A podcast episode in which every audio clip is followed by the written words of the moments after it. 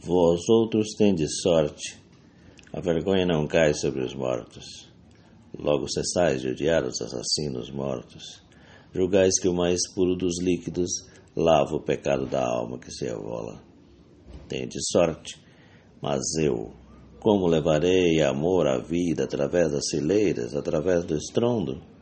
Apenas um passo em falso e a migalha do último e pequenino amor rolará para sempre num torvelinho de fumo àqueles que regressam, que lhes importa vossas tristezas, que falta lhes faz a franja de alguns versos, basta-lhes um par de muletas com que renguear pelo resto da vida. Tens medo?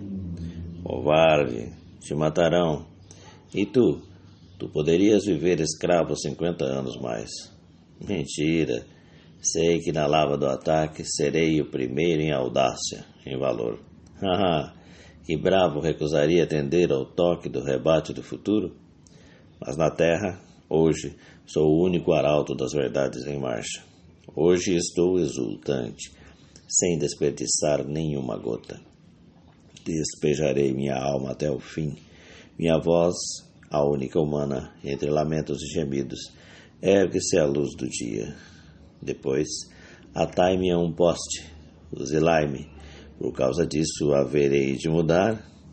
Na fronte desenharei um alvo para que nítido se destaque quando apontem. Guerra e Paz, de Mayakovsky. Mayakovsky escreveu esse poema em meio à guerra, Primeira Guerra e depois Guerra Civil, na qual o os trabalhadores da Rússia inteira do Império Russo inteiro, é, seja no campo ou na cidade, estavam em meio à guerra, mirando um homem novo, uma sociedade nova, um mundo no qual tudo fosse de todos. No meio daquela fumaceira da guerra, né? Aqueles, aquela destruição, ele diz: Eu sou um arauto do mundo novo e pode e se quiserem, podem apontar para mim. Olha aqui o alvo na minha testa. Mas eu sou a voz e a ação do mundo novo. Olhamos para o mundo agora e vemos essa é, nebulosas guerras e o avanço das, dos, das trevas dos reacionários e que a gente pode dizer para o mundo inteiro.